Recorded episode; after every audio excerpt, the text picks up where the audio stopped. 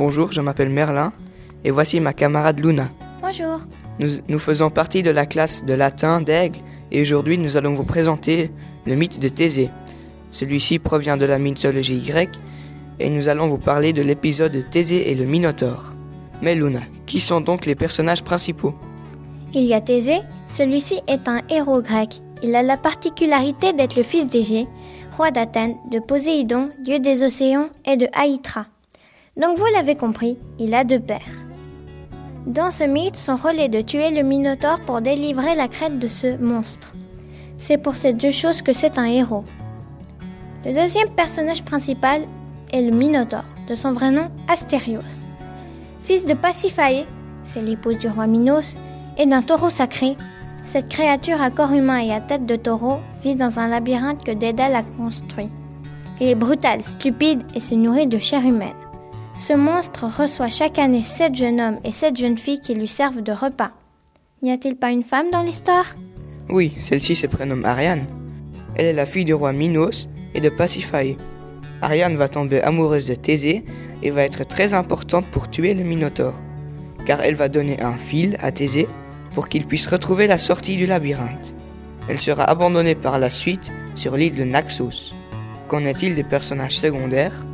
Il y a Égée, celui-ci est le père de Thésée et le roi d'Athènes. Il va épouser Médée qui tentera de tuer Thésée. Le nom de la mère Égée vient de lui. Parlons un peu de divinité dans ce mythe. Les dieux qui apparaissent dans cette histoire sont Dionysos ou Bacchus. Il est le dieu de la vigne et du vin qui fera quelque chose que je vous laisserai découvrir pendant le récit. Et il y a Poséidon. C'est le dieu des océans et le père de Thésée. Ce mythe parle d'un jeune homme qui va devoir passer beaucoup d'épreuves et son aventure est assez intéressante. En effet, une de ces épreuves consiste à tuer la créature du labyrinthe. Vous verrez par la suite que cet épisode comporte plusieurs petites actions. Merlin, pourrais-tu délimiter les épisodes? Oui, au début on parle du Minotaure et de Thésée. Ensuite il y a Supplication d'Égée, Ariane, le labyrinthe et enfin le retour.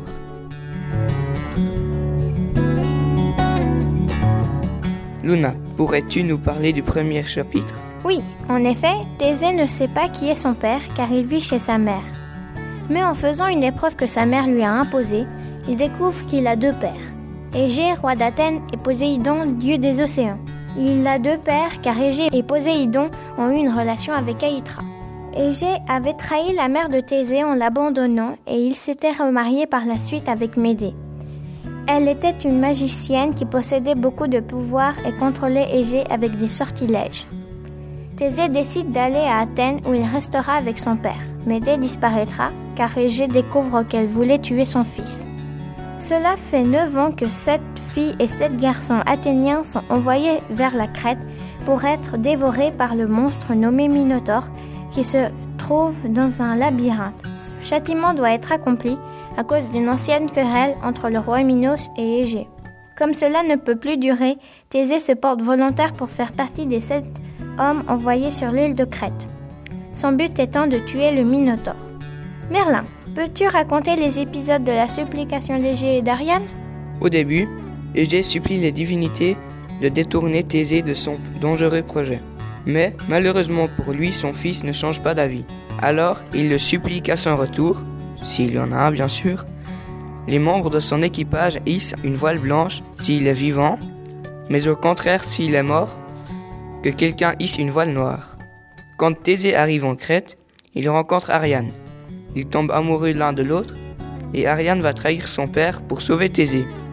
Mais dis-nous, Merlin, en quoi trahit-elle son père? Il s'avère que le Minotaure est son fils de Pasiphae et d'un taureau. Ariane est donc sa sœur, mais elle ne décide d'expliquer à Thésée comment tuer le Minotaure, car le monstre à cœur humain vit sans amour et il est la honte de la famille. Elle trahit également son père en partant avec Thésée et ne le savant d'une mort certaine. Dans le labyrinthe, Thésée attache son fil à l'entrée et trouve après plusieurs minutes le Minotaure. Il tue le monstre en faisant comme lui avait indiqué Ariane, c'est-à-dire en l'assommant, avec un coup de massue. Enfin, il délivre les 13 personnes. C'est grâce à l'amour et à l'intelligence d'Ariane qu'il réussit l'épreuve. Ariane est triste car elle ne veut pas que son frère meure, mais Thésée fut sans pitié. En rentrant, il ramène Ariane chez lui. Il l'abandonne sur l'île de Naxos où Dionysos la recueille et nous supposons qu'il l'emmène sur l'Olympe. Il a pris euh, Ariane avec lui car euh, elle l'a aidé en violant la loi de son pays. Mais Thésée n'est pas aussi amoureux d'elle, c'est pour ça qu'il l'abandonne sur l'île. Il y a une autre hypothèse qui consiste à que ce soit le dieu du vin qui ait enlevé Ariane. Et pourquoi Ariane ne cherchait-elle pas à se venger? C'est encore qu'une supposition, mais je pense qu'elle est bien sur l'Olympe car elle sera immortelle et gardera son éternelle jeunesse et pourra s'amuser et elle sera élevée au rang de déesse. Revenons au retour de Thésée. Il est tellement content d'avoir tué le Minotaure qu'il oublia de lever la voile blanche. Et Égée, qui regardait le bateau n'apercevant pas la voile blanche, fut pris d'une grande tristesse et se suicida en se jetant dans la mer qui porte aujourd'hui son nom. En revenant chez lui, il envoya un serviteur voir son père, mais tout le monde lui dit qu'il était mort car il n'avait pas vu la voile blanche et celui-ci dut annoncer à la tristesse nouvelle à Thésée. Thésée fut très triste et rentra à Athènes où il fut proclamé roi. Le peuple l'accepte car il a réussi l'épreuve. Il y a aussi une hypothèse qui dit qu'il aurait fait exprès de ne pas lever la voile blanche pour devenir roi. Mais nous savons que dans les mythes grecs, il y a toujours des épreuves pour être couronné roi. Exemple, Jason et la toison d'or, Ulysse, etc. Donc, pour Thésée, l'épreuve du Minotaure aurait été décisive pour devenir un roi. Même dans la vraie vie, le fils détrônant leur père essaie en généralement en le tuant. Exemple, Zulu. La mort d'Égée aurait quand même été inévitable. Donc, les points à retenir de ce mythe sont que Thésée part en Crète pour tuer le Minotaure et revient vainqueur. Gariane est très importante car elle lui dit comment vaincre le monstre, qu'il y a deux hypothèses qui concernent l'enlèvement ou l'abandon d'Ariane, et qu'il y a aussi deux hypothèses qui concernent le suicide ou l'attentat d'Égée, mais que l'inévitable devait se produire, la mort d'Égée. Mais pour que nos auditeurs puissent mieux comprendre, quelle est la morale ou le sens du mythe? La morale serait que dans beaucoup de mythes grecs, et en particulier celui-ci, c'est que pour être accepté par le peuple et devenir roi, il faut accomplir des épreuves. En fait, si on compare certains mythes, il s'agit en général de la même histoire, mais avec des personnages et des épreuves différentes.